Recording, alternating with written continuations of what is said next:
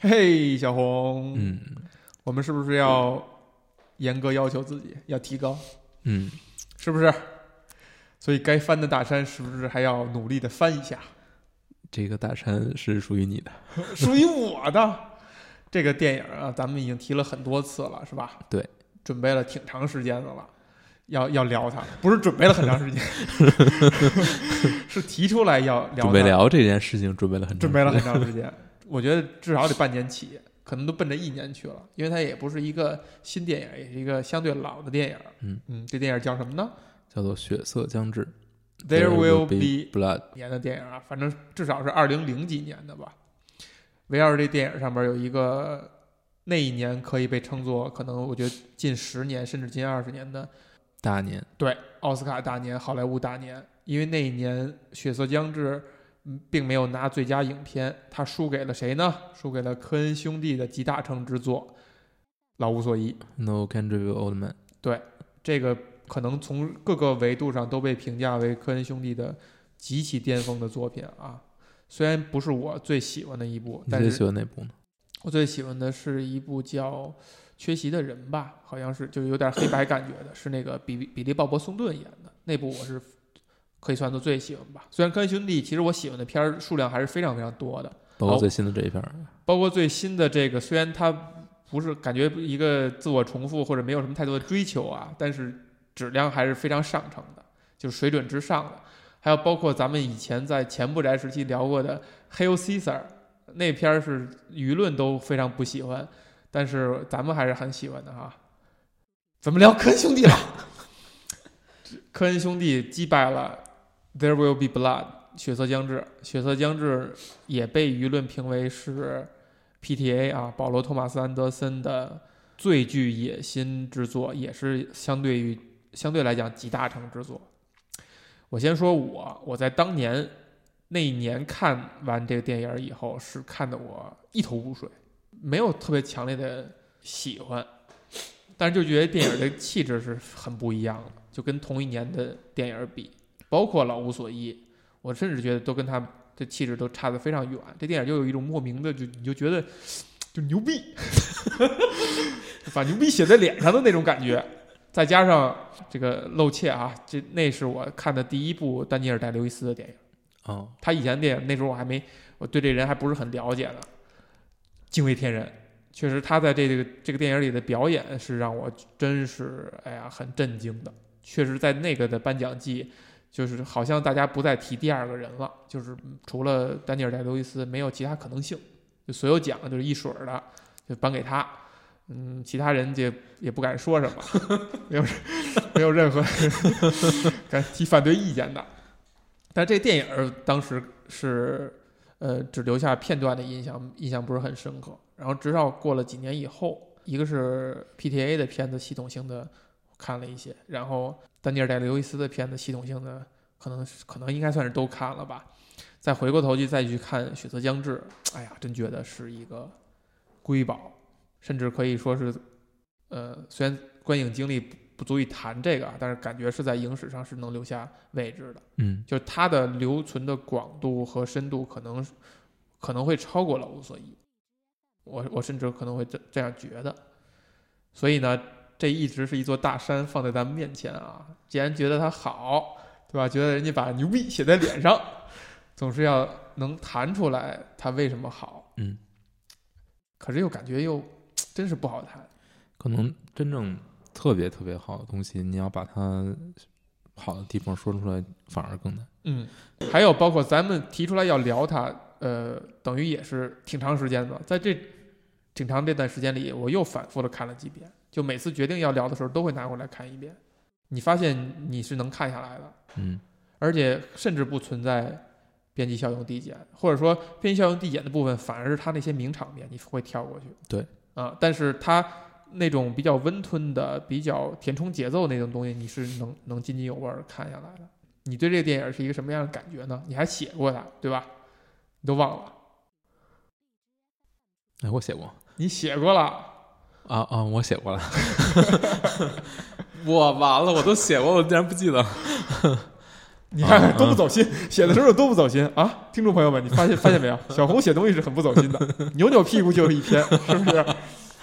嗯写过，当时可能是因为比较喜欢这个电影里面这个主角吧。嗯，好像是哈，可能跟你那段时间的无论是工作还是生活，是不是有一些接壤或者共鸣？嗯，有可能。嗯，我是觉得，嗯，我查资料吧，我记得查资料的时候是看到这个原著，当时，嗯，怎么说呢？就是做这个作品的题材不是一个讨好的题材，对，这不是一个讨巧的，不是说你你一打眼你就你就感兴趣的题材，对，它其实不是什么你你说，嗯，这个挖石油嗯，这个东西有什么让能让你一个普通人感兴趣的地方呢？。其实说白了也没有太多的戏剧冲突和元素在呃对里边。嗯，也没有，嗯，你你就无非一些事故撑死了。对你想到的，比如这电影，你说挖石油哈，你会想到，比如说它跟美国的发展的历史和这个民族它一些惯性的东西是有关联的，可以讲述一个人从无到有发家，实现美国梦等等，呃在过程当中会遇到各种问题，你会这样去联想，但是你发现虽然情节里边似乎也是这样，但是完全传递不了这个感觉，嗯，它完全不是一个一个人实现了某种梦想，它不是一个鸡汤片嘛，呃，也不是励志鸡汤片片儿，也太那啥了，是啊，对，它不励志。对呀、它一点儿也不励志，而且这个情节的发展就典型的励志的情节点，但它仍然一回避这种感觉。嗯，这其实它有几个点是我到最后不是特别理解的，嗯。就是他为什么要这么去展现，尤其是对于这个主角，嗯，就是你可能从头看到尾，你觉得他没做错什么事儿，嗯嗯，呃，就是我从我个个就是没有做什么特别，对，他不是对错的东西，他不是对错的他没有做一些违背良心的事，他不是一个恶人，杀人了。对他杀人了，嗯但是呃，但是你也不会觉得这个是一个没有理由的一个行为。嗯，但是嗯，怎么说呢？你会对他产生一种什么感觉？你会产生一种同情感，同情感。我觉得会有这种同情感，因为他在追逐这个过程当中，他有一些东西他是没有选择的，嗯很多东西也是他不是他能够决定的，而他必须要这么做。嗯，但是他遵循了所有的这些做事的准则呢，可能到最后是有问题的。嗯那最后他得到的结果可能也不是很好。嗯，这电影在我脑海里停留了一个印象啊，是说我我忘了我是看到什么了，还是说我一厢情愿的？我认为他是在影射，呃，美国历史上一个大富豪叫 Getty，呃是，我认为是他是在影射这个啊，但是人家原著应该不是不是这个意思，是是是其他的一个一个故事，但是他的感觉会非常像。关于 Getty 的故事呢，有有三件小事儿吧，一个是说去年他拍被拍成了一个电影叫《金钱帝国》，讲的是他晚年以后去形容这么一个可以 literally 形容为富可敌国的一个人，在他的孙子被绑架以后，他仍然不愿意付赎金，导致他孙子的耳朵被绞下来一只，他才认认识到这个事情的严重性，而且是他最疼爱的一个孙子。他在家里的大厅里边建了一个电话亭，因为他防止来客以及他的仆人偷偷的用自己的电话打电话，他让他们用投币电话亭。这就是一个富可敌国，就是极其有钱的一个老人，他最后最后留给世人的一些片段，他被把它拍成了这个电影儿。还有一件事儿呢，是说在呃洛杉矶呃有一个地点叫 Getty Center，还有一个地点叫 Getty Villa，这两个地点都是开放给游客的。尤其这个 Getty Center 是可以说是洛杉矶我如果要挑三个我最喜欢的地方，它一定是占其中之一的。它坐落在一个山顶上，这个是一个类似于博物馆这样的一个建筑啊、这建筑里边藏着很多的知名的作品，呃，我就不列举，我也列举不出来。还定期的会举办呃短期的展。这个建筑本身也很有艺术感，它还有一个花园，而且它在山顶上，它可以俯瞰整个洛杉矶。就那个地点哈、在我看来就是一个人类的终极追求。你在物质上没什么可挑的，美景、豪宅；在艺术上也没什么可挑的，藏品，还有包括定期的展览，还是一种既入世又出世的感觉。每周还会有小乐队在那儿去演出，就是你已经想象不到还能把日子过成什么样了，就是非常非常值得向往的一种生活的状态，就来自于这么一个像葛朗台一样的一个老头儿。我在第一次去 Getty Center 的路上，在公共汽车里有一个参加过呃某一次战争的一个退伍的老兵，过得你看他穷困潦倒，但是他看你是游客，他很热情的跟你攀谈。知道你去 Getty Center 的时候，他讲了一个这个老人的一个趣事，他就说这个老人在接受访谈的时候，有一个主持人问他：“你你你你你觉得幸福吗？就是你这么有钱，是吧？你的家族这么显赫，你觉得幸福吗？”那个老人说：“Once，只有一次。”然后这个退伍的老兵呢，也没有讲出来这个这一次是什么，是什么经历。他是抱着一种调侃的态度，他说他觉得这个老头特别酷，说这么有钱的一个人，他居然说他只感受过一次幸福。这些片段拼凑，以及再加上我无论无论是从什么地方看到的，就是《血色将至》这部电影，其实在影射 Getty。但是这些片段，就让我觉得跟电影里边这个人物是契合的。就如果你钻到电影里边去问他，你是否感受过幸福，我觉得他可能也是回答一次，或者甚至就没有。我觉得有可能，而且他很多，我觉得他的情感寄托是很明显有问题的嘛。嗯嗯，他跟他孩子之间的关系，嗯，首先这个也不是他的孩子，他是一个几乎不近女色。对，这是一个很，嗯，这个是很难让人理解的一件事情。嗯然后他所有的精力都在实现自己的事业上，嗯，而且事业也没有给他带来什么快对快乐的感觉。啊对。然后他可能唯一的有一点能看出他是是个人，嗯那还是跟他的孩子嗯，有那么一一点点一。点点，呃，嗯即便这个在最后也都没了。嗯就是怎么去理解这个人物，我觉得是一个很很大的问题。就是他想要去自我实现，他想要去赚钱，嗯用这种方式，他把一切都规划得很好，怎么嗯去把这个土地拿下来，怎么去运作，怎么去将来把这个一切都布局好。嗯但是实现这一切之后，又怎样呢？嗯，也不能怎样。就像你说的，就是真正如果去理解这个人，才可能说是真正理解这个这个电影。嗯就这个电影，它绝对 不是表面上看上去是一个，比如说美国某一个时期的一个风情画，一个类似于编年史的东西。因为你看它时间的刻度啊，是从十九世纪末到二十世纪初，呃，尤其到最后的一个出出这个字版的时间，其实是跨过了一战的。如果他要去这样去讲背后的故事，是能讲出很多的。因为一战，美国在一战也是很受益的，就这个国家奠定了基础的一个一一一个历史大事件嘛。但他确确没有这么去讲，确确就是把它跨过去了。而且你看有一点，就是这电影在一开始前十几分钟是没有一句台词的，节奏很缓慢的蒙太奇，讲了这个 Daniel 这个人如何从一个自己一个人一个体户是吧挖矿，到慢慢的拥有了一个小团队，开始挖石油，到慢慢的他可能他的合伙人呃意外死亡，他需要自己去支撑这个团队。第一句台词来来自于他的一个公众的演讲，他为了拿这个土地，反正给我传递的一感觉是说，这个人可能是一个其实并不爱说话的人，嗯。他不喜欢跟别人交流，他也不愿意表达，他可能从根儿上就是一个就是一个有问题的人，就这个人他他是他是抵御社交的，抵御跟别人交流的，但是他出现第一句台词，他包括后边出现的种种情节表明，他需要去靠他的煽动性，靠他的演讲去完成他的目的。就这个一向来就抛出了这么一个点，就是你会再再去想，他就真的是为了一个目的，他甚至愿意去拧巴自己，愿愿意去做一些他本身不喜欢的事情，而好像这个人就只能这样去做，就是他只能去跟自己拧巴。这是也是我反复看的时候才发现的，就是为什么前面要用十几分钟那么酷的完全不没有台词的镜头，把他的最开始的发家给展现出来。就是这个人他就是一个不爱说话的人。嗯那到底是什么内核去推动他把自己拧巴成那样？就是他为什么要去努力的去做这一摊事儿？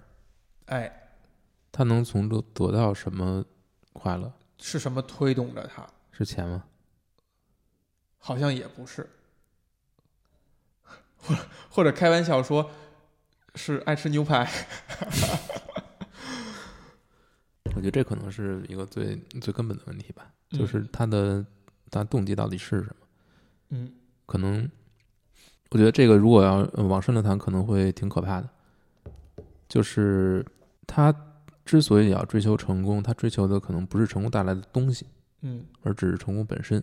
嗯也就是说，我要把这一摊事儿做起来，我要把这个企业做好，我要把它，嗯，都不是为了因为这个东西能让我赚钱，能让我过很好的生活，也不是说它能够给我身边的人带来很好的生活，只是说我想做这个事儿。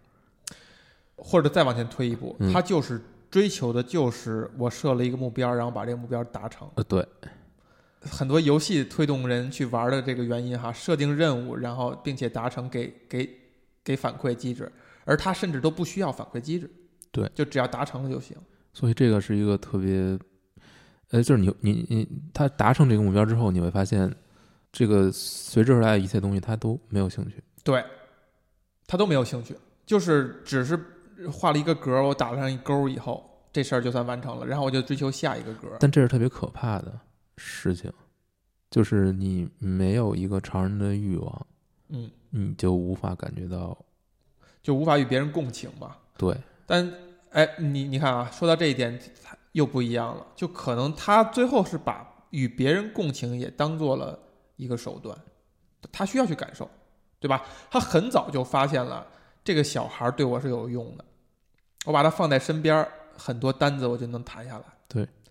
对，我在吹的花里胡哨的，用我这些诡辩之术去教育这些嗯没怎么开化的人，没怎么开化的人的时候，他们理解不了。但是他一旦发现，哎，我是跟我儿子相依为命，他就会签这个字。嗯这就好像我们在这个工作当中，很多为什么说酒桌文化呢？就是你卖产品什么也好，谈服务、谈合作也好，说的再天马行空的，那也只停在那儿了。直到你们喝了一顿酒，喝到最后大家大家都离离了歪斜、对目刀枪以后，你们度过了这一点以后，你发现才真正从某种程度上建立了一种机制，而现现在还这样，现在还是这样，就这东西是屡试不爽，百就这个东西它就存在那儿，这就跟 Daniel 所把这个孩子发挥的功效是一样的。包括当他遇到了那个假的兄弟的时候，那个可能是我认为全片他唯一一处触及到这这个人跟情感有关的东西了。嗯，所以这个才有意思，就是一个小孩儿，你能够看到，就就像每个人养宠物一样，一个小孩儿是不可能不让你触动的。你看到他身上对在小孩儿身上的触动，也仅此仅仅停留在这儿了。呃，当一个小萌物一样的，我就把他养大了。然后这个小孩儿受伤以后，我会愿意抱着他去安抚他，他是牵动我的喜怒哀乐的。但是这个东西只是一个正常人最最最最根本的一种相伴时间长了以后的一种情感的寄托。嗯。但是当他这个假的兄弟出现的时候，他却很很少见的有一种失控的情感的的联系，嗯。就他甚至要把他的孩子抛弃，嗯。甚至为了跟这个兄弟谈事儿聊天儿，让他的孩子就是喝那个带酒的牛奶，赶紧睡觉。他的孩子也很敏感的感受这到这一点，也产生了嫉妒之心，是吧？就是觉得自己失宠了，嗯等等，就是这个这个情节的那个情感是最最最最精炼的那个那个东西，所以去分析 Daniel 对这段假的兄弟情的一个定位和认识，其实是非常能理解这个人的一个点。他第一次对于一种感情是一种主动的拥抱和，甚至想说服自己相信这是真的的那种感觉，对吧？很嗯快就度过了那种长久以来这种不信任别人的那个那个状态，立刻就接受这是我的一个兄弟，并且他可以愿意为此抛弃自己的孩子。当然，带着一个亲兄弟一起去做事儿，肯定也存在着一点能跟别人建立关系的这个好处啊，就跟带着一个孩子，可能某种程度上是一样的。但你发现更大一部分程度是他需要这份感情。为什么呢？他为什么要离开自己家乡呢？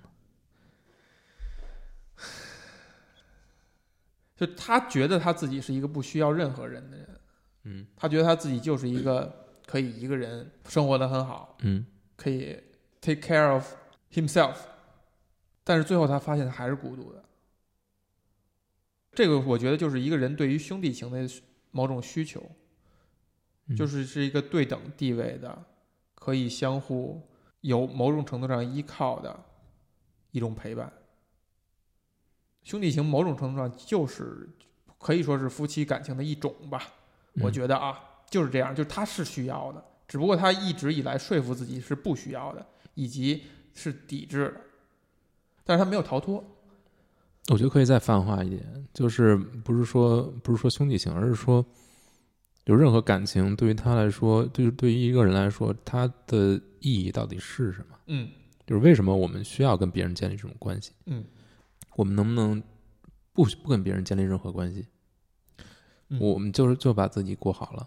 可能一个人如果真的是完全坏掉的话，他是可以的。为什么我的我的这个潜台词就是所有人都需要，都需要？对我为什么需要？就是因为我就们有。我们有很软弱的时候，我们这个时候需要。我们可能我们哪天病了，或者说我感觉到特别孤独，我觉得不是不是这样。这些软弱的点，你生病的点等等等等，反而是客观存在的。就是它对它它不一定是你，它你可以你足够坚强，你是可以度过的。嗯，但是就是一种最根本的社交需求、社会属性，嗯，可能是一个有意识的个体都会需要的。对，这就是我觉得不是所有人都能理解的一个东西。对，它就是一个公理了，它就是一个本就是就是本身存在就的就跟你要吃饭一样，就是你无法去你要摄取能量的那呃，说白了就是你不你无法去理解它了，对，但是你必须要接受它。对。但这个其实就是呃，就是一个更嗯，怎么说呢？就是当你无法理解它的时候，嗯，它就变成一种宗教了。不去试图去解释为什么人需要别人的陪伴，到底是为什么？你不是不去不去试图，因为你你吃饭喝水，你所有这些真真正的生理需要，你是可以解释的。如果你不做这些事，你可能是无法生活下去。要不，我相信那些你说需要陪伴，这个也是可以解释的。你比如说，细胞跟细胞必须粘在一起，就就可你可以这样去说呀，就是你你你可以把人想象也是这个世界的细胞嘛，嗯，那细胞跟细胞必须粘在一起，这个世界才能是一个有机体呀。嗯就这个东西，或者说万有引力，我觉得不是不是随便瞎说的，它就是一个事物普遍的规律，分子、原子之间普遍的规律，它必须有一个相互的一个，无论是松散的还是紧密的关系，必须要有关系，这个东西才它才存在，但是他的问题就是他他抗争这种存在。对，但是他发现到最根儿上，这些东西也是抗争不了的。不是这个，就是你再往深了说，就是一个问题吧，就是说，对于我们社会，比如说，如果我说这个丹尼尔他扮演这个角色，嗯他追求的是一个呃完成一件事情，嗯完成一个目标，嗯我自己设立一个目标，我觉得这个是一一个有意思的事儿嗯，可能甚至都不是有意啊思，，不是有意思嘛，就是说他觉得我总得干点什么，对我总得打发时间吧。我总得活着，嗯那我怎么活着呢？嗯用这种方式来活着，对可能比其他的更能让我接受一些。对，那但是呢，如果你是你做对自己所做的事情是用这这种方式来去解释的，嗯。那那他跟跟别人相处是有一个是有是是有冲突吗？是有冲突的。我觉得我其实我看这个电影，我就觉得他就在描述一个坏掉的人，就这个人是跟大家是不一样，他是坏了的，他不是一个正常人。嗯但是他又在这个环境下，所以我所以这这也是这电影他的它它的艺术性的点吧，就是它讲了一个我们不常见的一个我们的同类，嗯一个一个一个小物体，一个一个小小小角色，它它是坏的，它坏的，它会在这世界它会发生什么样的事儿呢？他就把这些事儿讲出来了。虽然这些事儿也不是那么具有很强的波澜，你觉得他是坏的吗？我觉得他是坏，他这个坏不是说嗯，bad，我我知道我知道，而是而是 broke，嗯就是它坏掉了。嗯，这就像一匹马出生下来以后，它脑子里藏着一只苍蝇，它永远不可能像正常的规律去走路一样，它是一个坏的东西。我我只能这样去理解它。嗯嗯，但是你发现为什么说它是坏的，而不是说另一个物种呢？就是因为偶尔能看到它好的一点，就是它它还是正常的那些点，比如说他针对他的兄弟这段感情，以及他偶尔在这个小孩身上所散发出来的感情，以及他说白了，跟他这个终生的这个对头这伊莱这个人在宗教层面上的争执，你能够看到他这些闪烁的是是人性的东西，就是是普通人身上能看到的东西。除此之外，全是坏的。他也不是想清楚了，我要设计目标，完成目标，这是我这辈子的嗯要干的事儿，不是，他就是机械的这样去做的。嗯对吧？我挖出来一块石头，我就要把这石头送到一个地儿，告诉他这是我挖出来的，哪怕我都已经摔成那样，我腿都已经折了，我还能够靠足够强大的意志把自己运到那个位置上。看到了一场这个石油爆发的事故火灾，我甚至不关心这个小孩儿怎么样了，我就要坐在那儿盯着把这个事儿办完。那也是一个同样也是一个长镜头，这个长镜头就是有表意的，就是怎么样带领这帮人要处理这个事故。嗯，你说这是他爱干的事儿，他不是他爱干的事儿，只是这是他的目标。我这个油井我要保护好它，我甚至这个小孩受伤了我都不去看，我就问一句而已，怎么样？他怎么样了？情况不太好，不太好，过了。情况不太好，你难道不应该去处理一下吗？不是，我就在那盯着这个大火，处理这个这个场景，就就是机械性的去去完成这些东西，对吧？当一个人给我设计了一个条件，说你你要皈依一个宗教，你要皈依一个教会以后，我才会把这块地让给你。好，我就想尽一切办法解决这个问题，我就可以去把这当做一个目标，我去皈依一个教会，让大家相信我，然后然后这块地就归我了。就它完全是一种，甚至都是不经过思考的一种呃直接的反应，就是一种应激的反应。这个人就是就是坏了。就这么简单吗？一个坏了的人还简单，跟这个小孩的感情，他对我有感情，我是不不自在的，嗯对不对？对，他对我有有这种牵绊，有这种羁绊，我是不自在的，我一定要破坏这种牵绊，我一定要砸碎它，因为这东西是我让我不舒服的，为什么不舒服啊？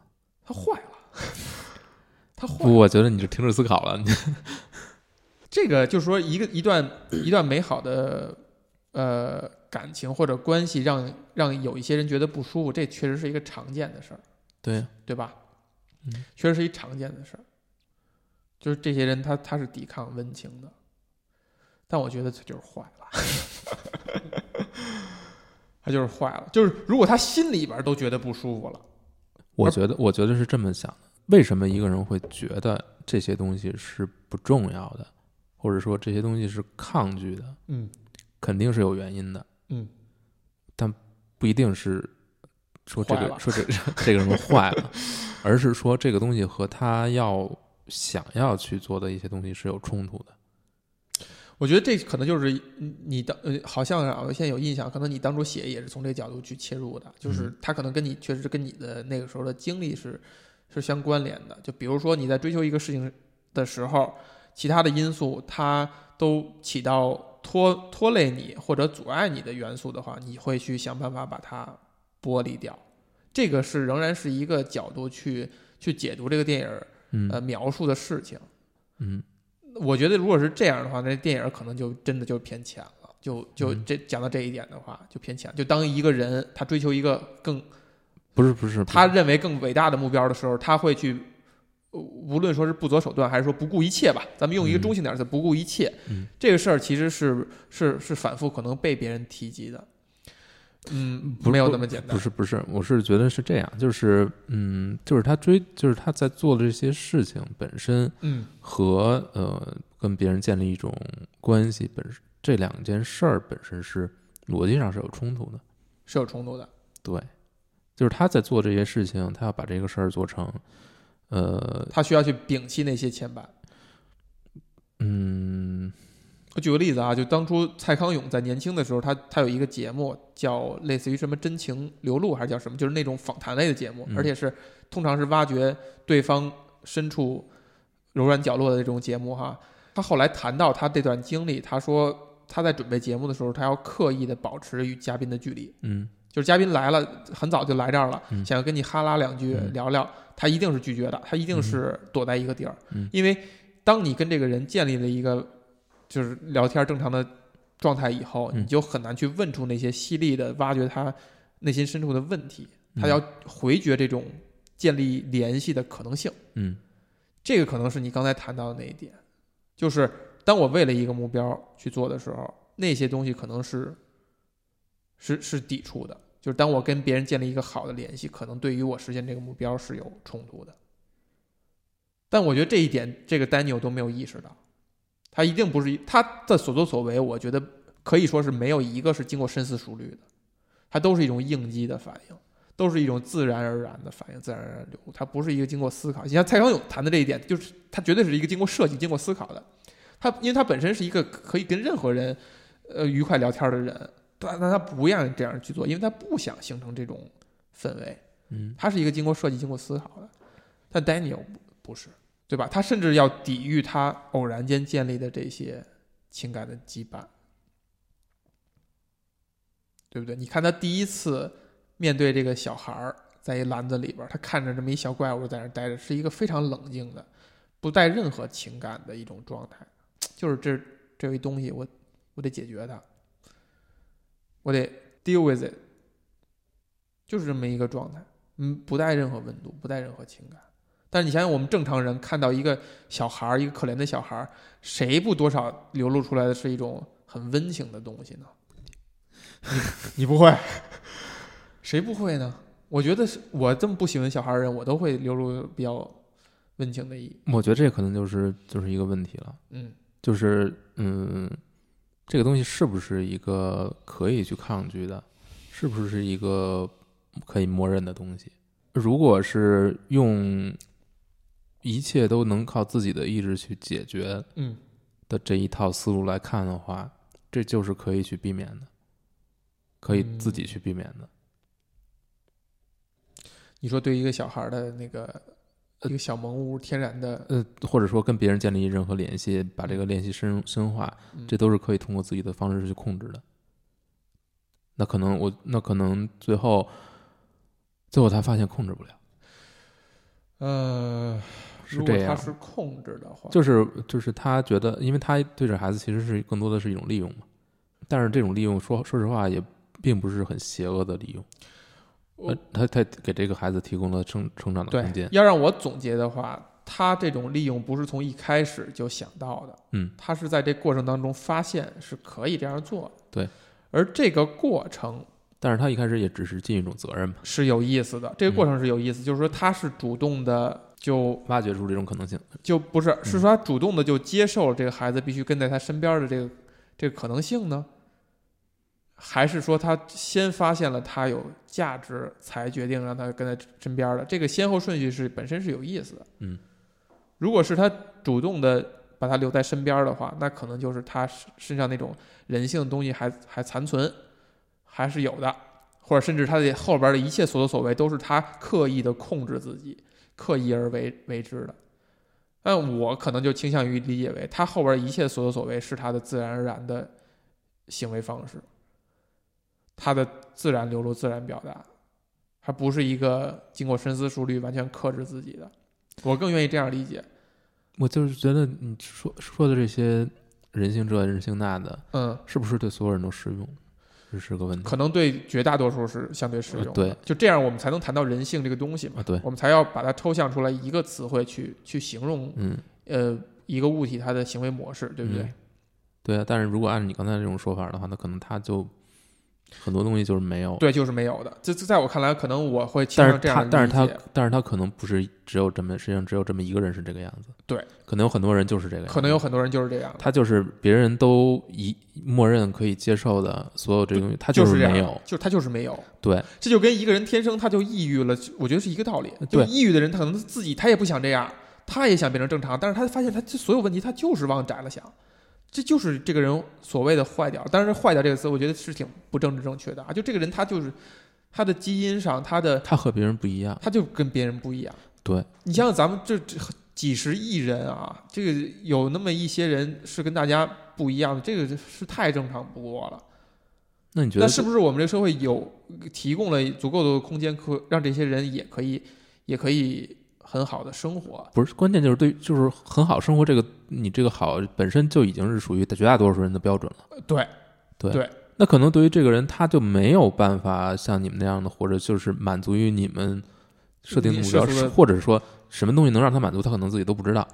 对，就是咱们咱们说回他的可能性的原型，就比如说 Getty，嗯一个有钱到那种程度的人，你在客厅里安一个投币电话，我们是当做笑谈，在咱们看来这事儿是不可能办的。嗯就算你真是在乎钱，你也拉不下来这脸。嗯但是在这个老头儿看来，这事儿就是很正常的事情。嗯我解决了一个问题，我的问题就在于我不希望我的仆人和访客打我的电用我的电话。嗯那我解决问题的方式就是设置一个投币电话。嗯在他看来，一切都是顺理成章，他甚至没把这个当做是一个嗯是一个值得去说的一个事件。嗯那你说是不是这个人坏掉？我觉得就有可能就是这个人坏掉了，他的思维方式就是跟大家不一样。嗯所谓的坏，可能也就是就是跟大家不一样这一点，对吗？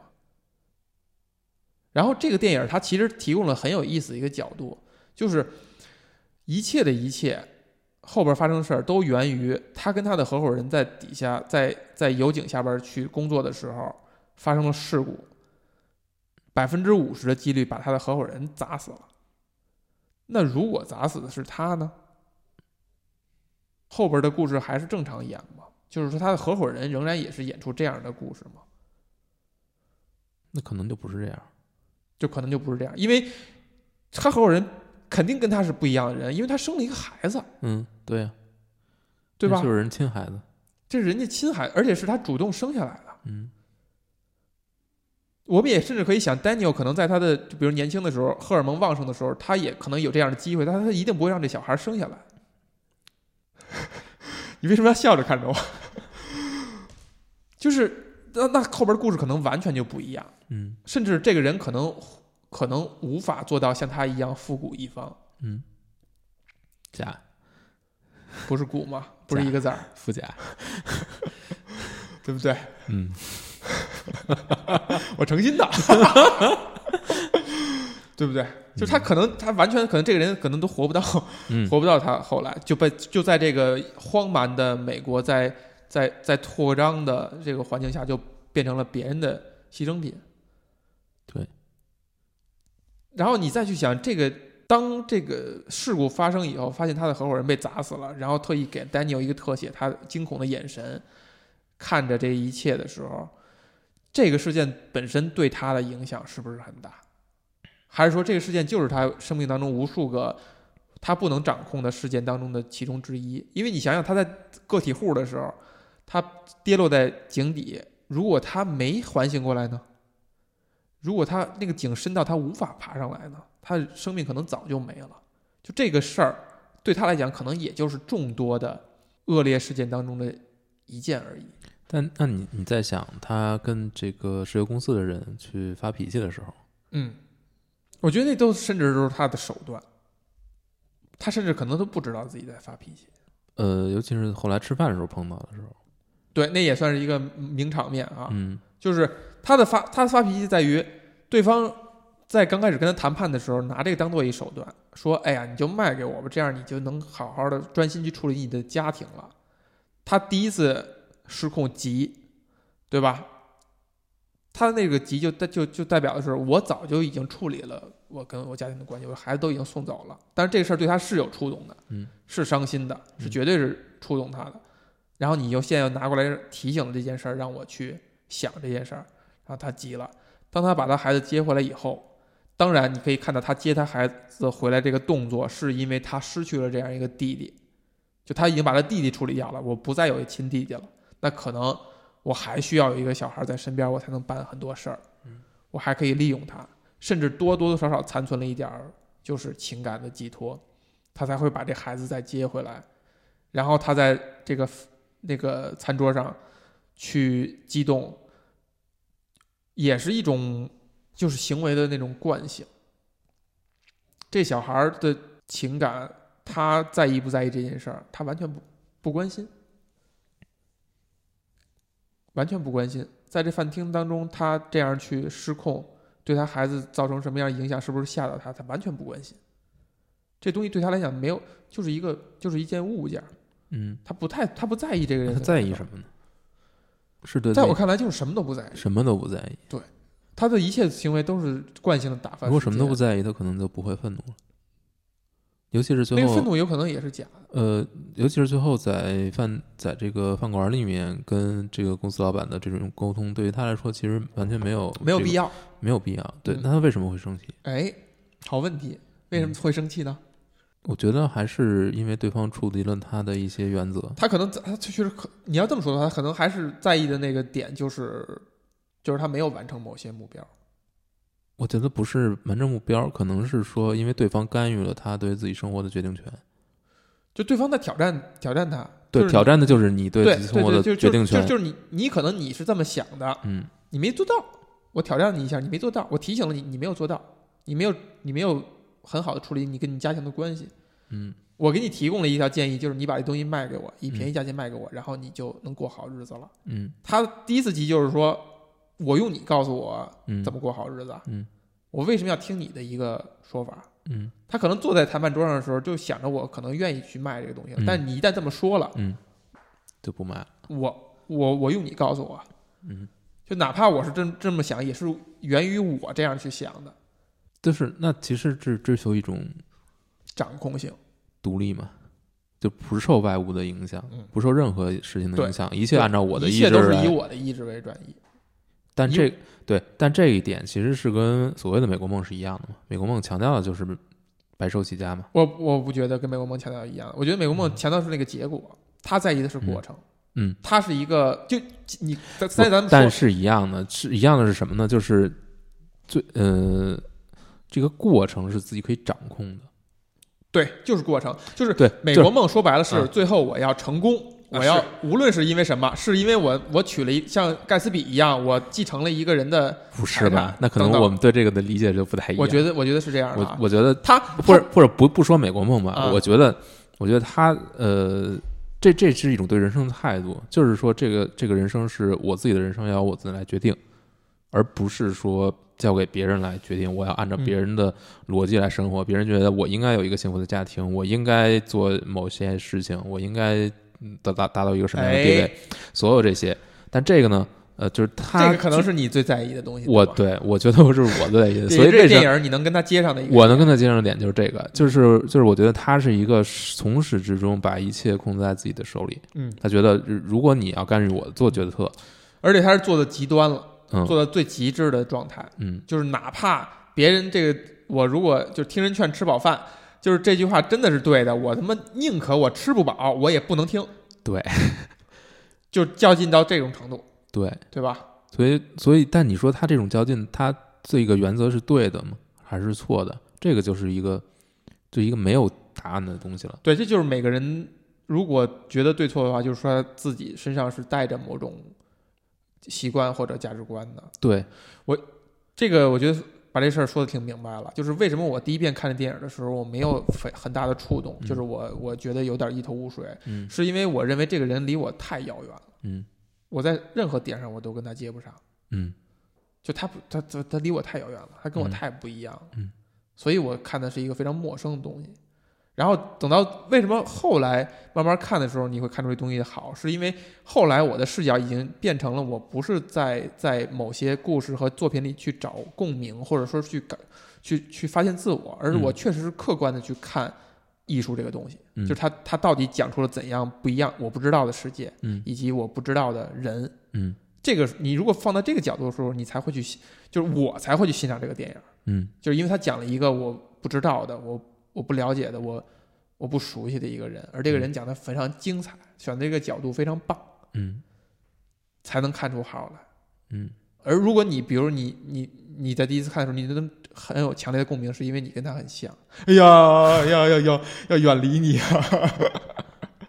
不是，我是觉得，嗯或者说他他某种某种在意或者纠结的东西吧，恰恰跟你是是接接接在一起的。对，嗯，就是就是，我觉得他在意的，或者说他纠结的，甚至愿意为此做出一些不好的事情的东西，其实也是有价值。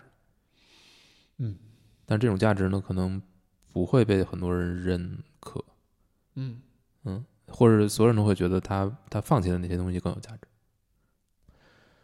所以到最后呢，他得到这么一个结局，就呃，这个结局本身是其实没有好坏，啊，就是一个最终走到的一个，就是他做出这种选择，他成为这么一个人，最终他就会面对这个结果，因为他对所有人的话，所有人都只是他，自他会自自行的去决定别人的命运，但是他不允许别人决定自己的命运，就是他把这个他最后是落到这儿了，对，但是嗯，你说他最后是一个悲剧的结尾吗？这个是确实这个电影最关键的一点，就是你看他，呃，虽然电影篇幅很长，出场人物也也不算少，但是你发现他最后的点一定要落在他跟这个，呃，这个伪牧师之间的这个关系，嗯，这个是非常有意思的。嗯就是如果他落在他跟他孩子之间的关系的话，这个电影的可能他表意就不一样了。嗯他要讲的事儿都不一样，这个人物你就不能按这样去理解了嗯。他落在了跟这个伪牧师的身上的时候，你去想这个事儿，一个是说我看了有一些影评在谈哈，这电影完全是还原了半本圣经，嗯这点我觉得咱特别没必要聊。嗯这相当于是西方的亚文化嘛，其实没意思，就是谁对应的谁，哪个对应的是是是亚伯，哪个对应的是该隐，没有意思。你这样去还原半本圣经讲这个故事有什么价值呢？就是还那就是圣经里讲的那些事儿呗。但是你看他，他把最后结局落在他跟这个牧师针对宗教问题，什么第三次的什么阿波雷斯这种感觉的东西去讨论，而且他是非常激激动失控的，最后他失控杀了这个人，而显然他将来是一个不不美好的结局。他这么失控，就是因为他这个事儿对他太触动、太在意了。就是他可能这个时候，你对比他跟饭桌子上那次激动比，就是那一次激动是他明显的觉得表达的就是我掌控我自己的事儿。对，而在宗教面前，他自己也不确定，所以他才激动。他自己也不确定，他他第一次他面对宗教问题，他是第一次认识到他有可能不是对的，或者说他的一切行为有可能是错的，有可能是不是那个最优解，嗯他怀疑了，他才激动。而这过程当中，你发现他没怎么没怎么描述，就整个电影过程发现，你没发现他在宗教面前他是怀疑的，他是很笃定的，但就到了最后结尾，他人生的末端的时候，他反他反而怀疑了，他可能在想，我可能以前所有事都是错的。所以，当他最后有机会证明啊，你是个伪牧师，宗教是完全站不住脚的，你是错的，我对了，他才失控，他才高兴，他才狂喜，他就是一种狂喜的状态。嗯这种狂喜来来源于他他一生他所纠结坚持的东西，在这个点上打引号是对的，就是他就可以做到我一辈子跟谁都都是抵抗关系，哪怕是强大的宗教，我也能战胜他。嗯来自于这样的一种一种狂喜，一种一种一种激动。所以说，本质上你说保罗·托马斯·安德森他是一个他对宗教是一个什么态度呢？你在这点上看，你就发现他是一个他可能是一个反宗教的人。对，但也可能从其他角度也也也可以理解。那反宗教的人呢，为什么拿拿一个拿一部电影去还原一个宗教的故事呢？如果大家评论的是是是有道理的话，他也确实是这么想的的话，比如说里边出现羊奶的呃的地方，以及这些人起名的方式等等等等，你看到是很很深的宗教的的痕迹。你觉得他又是一个亲宗教的，但是你在这点上看，你发现他是反反宗教，他是不信这个东西。如果你不如果你不了解他的，人你是无法去反驳的。就是他的文化影响力是你没法去抗拒的，就是他永远有这么强的文化影响力，他永远会在各种文化作品里面出现，对。在各种的语境里面，对对对对，在各种的文化里面你面，躲不开他。你躲不开他。但是嗯。你要去对抗他，反而是这个就是一种这个说回来就是跟刚才那一点一样嘛，嗯，就是为什么你为什么你我觉得宗教就是让你放弃了自己的掌控，嗯，对。就是彻底放弃。对，就是你完全信任了一个一个他课题，啊，对。我交给你了，对，我完全交给你了。对但是但是这个就是就是现代人就你你应该去怎么去去聊去去去去去哎，有意思，有意思，这个问题很有意思啊。就是是不是所有人，当他决定把自己交出去那一刻，是他幸福的开始？你想想，对吧？再说一个可能出格点的，性爱就是这么一个过程，尤其是从站在女性视角上，在那一刻，我就是把我完全交出去了。我交出去，不不过了，不管了，日日子不过了。嗯你你来吧，你决定吧，嗯，你说了算吧。就是可能每个人会面对无数也好，有数也好这样的时刻。嗯，就是我是否还要对自己的人生负责？对，就是我到底还把着不把着，我还是就完全豁了，就扔出去了，嗯爱怎么着怎么着吧。我觉得这个在拳击台上也是这样，嗯就当一个人明显的已经不敌另外一个人了，这个人在疯狂的在攻击他了，他可能有一刻就是这么想的，行，我扔这儿了，嗯爱怎么着怎么着吧，我不反抗了，我也不躲了，嗯，我就扔在这儿了，嗯，那一刻可能是他最幸福的一刻，但是这个主角儿就是坚决不。就是坚决不，嗯，就哪怕我最后最后一刻，我也是我在抗争，我到底是我对还是宗教对？最后我发现，最或者说不是发现，是最后得出一个结论是我对，哪怕这不是一个发现，就是一个我我硬要凹的一个结论，嗯。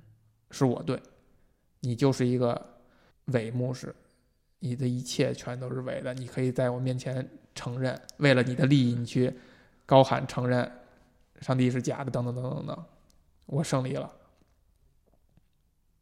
只不过这个胜利显得也很也很虚无。也很虚无，没有意义啊！这个胜利是没有任何意义的。但但你想想，其实我们人生里边有很多时刻，你坚持的一些时刻就是没有意义的，嗯为的就是那口气，就是最后我要的就是你这句话，说白了就是我要的就是你这句话，那你觉得人活着是不是就是为了这一口气呢？基本上就是就如果没有这一口气，就你其实就这是一个原问题，就是说，很多人问，就是人活着的意义是什么？其实最后你想来想去，就是没有意义。活着就是为了活着。嗯那你说这个问题就没有了吗？它就已经给解构掉了吗？嗯但是你发现最后只能指向这一点，就是为了活着。那可能这个去聊这个问题其实是没有建设性的，你还是嗯要把这个层次就不能归到原问题嘛？对，归到归到原问题，很多问题是没是就没法讨论了。你不能嗯说我你活着的意义就是为了活着，那你说我我我我这叫讨论问题的态度吗？那你发现就是这样，就很多事儿就是没有意义的。那你所以所以这个片子在他在谈的是不是这个这个事儿呢？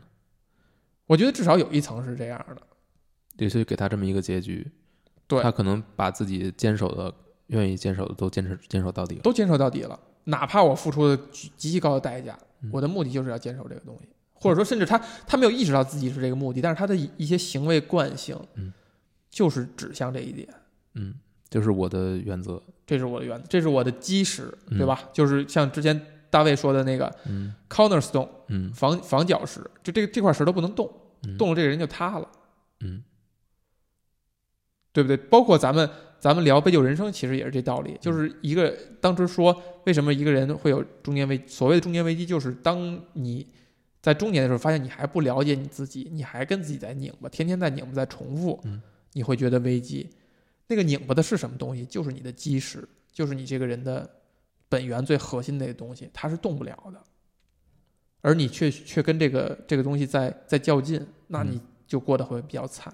所以你这么看，你你你这个 Daniel 这个人就就从来没跟这个东西较劲，对呀、我就是顺从他的，我就是顺顺从我的基石，我我的基石告诉我怎么怎么行动，我就怎么行动。你要从这个角度来讲的话，你就觉得这个人这一辈子就是比很多人都幸福，对，对不对？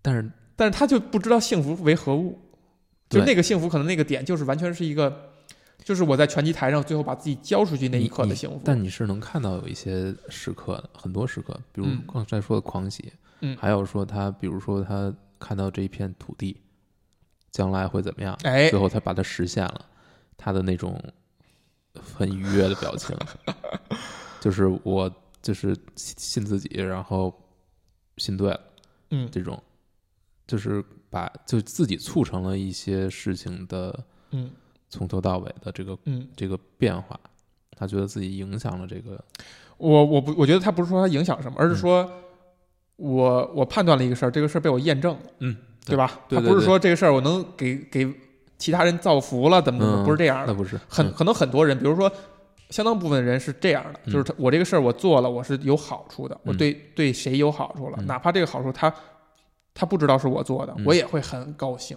就嗯这种高兴是一种非常纯粹的高兴，嗯。但他那个高兴就来源于我验证了一个我的一个点，就我是对的。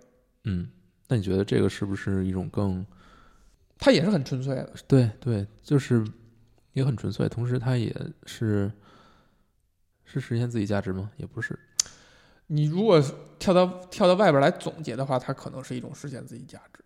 嗯。嗯。就是我的价值就相当于是我验证了我的一个判断，嗯，对吧？但是如果生要这么去解释的话，好像这个事儿就就没那么激动了，没 没那么有意思了。但本质上是这样，就是你能够看到这个东西的未来，然后它确实按照你想象的发展成这样，嗯、对，但是你也不会去把这东西跟别人分享，嗯或者告诉别人，你看当初啊，十年嗯前我是这样说的，发现嗯十年以后确实是这样。对他也没有这个动力，嗯他也没一点这个动机都没有，嗯一点这个苗头都没有。这就跟咱们刚才说的那个，你看，I told you 是吧？跟这个是不一样的嗯，感觉了。嗯所以说他他是不是一种绝大多数人去实现不了的状态？我觉得是的，我觉嗯得是，我觉得就是，从不妥协的一种状态。嗯，那或者说肯肯定不跟我是离得非常远，嗯，就是我我我我永远到不了他这个他这个角度。但是但是你觉得，但是不是每个人都有这么一部分是这样的？我觉得完全不是，我觉完全不是。我觉得这个人就是一个非常，嗯，或者说他代表的是一个特别少数的人，就是我觉得大部分人还是希望是把自己交出去的那种，嗯嗯，真的就是就是有一个绝对的权威的东西，无论是东西是人是神是什么也好，他可以让我幸福，他绝对不会出错，那我把它交给他就完了。我觉得大部分人是抱着这个想法的，这生活里边真的比比皆是，就大部分人都是这样，就是你帮我做决定。所谓选择困难困难症就是这点，我从来不知道什么叫选择困难症，我就觉得这东西只要有的选的话，那我肯定能选出来一个。就算他们俩真是对等地位的话，我扔个钢镚儿也也没问题。但是大部分选择困难症的人就是想觉得，别那么麻烦，别让我决定了，谁帮我决定一下吧。而这个他潜意识里又觉得，又必须这个人决定的是是那最最对的。那那最后谁能这样做？就只能说我们想象出来的神、宗教可以有资格和有能力这样去做。这就是为什么宗教是对人的吸引力，就你刚才提到的嘛。而且越到晚年，可能宗教的吸引力会越高，对因为你惧怕死亡。对，就我就希望最后你告诉我应该怎么办，因为很多问题我没有想清楚，对吧？不惧怕死亡的人，他必须是一个大哲，他要把很多问题想明白了，他才能够完全不惧怕死亡。但很明显，很多人是做不到这一步的，他只能把最后这个这点恐惧交给一个交出去，对不对？其实，在《哈利波特》里也是这样嘛，说那个活了上万年的还是多少年的那个啊，这是几百年吧，那个那个那个魔法师没有出现过啊，在在在神奇动物里边露了一脸儿。嗯，当第一本的就第一本《哈利波特》第一本的时候，还是一个纯儿童文学的时候，就是哈利波特问邓布利多说：“嗯，那这个石头魔法石，我们把它拿到手以后，那那个谁是梅林还是叫什么？不是梅林啊，梅勒还是叫什么？他他是不是就没无法制作长生不老药了？”邓布利多就说。说人活了这么多年以后，他早就已经不惧怕死亡了。可能死亡对他而言是另一场旅程，就是是他很期望的事情，他他期盼的事情，他已经不再跟他去做做做对抗。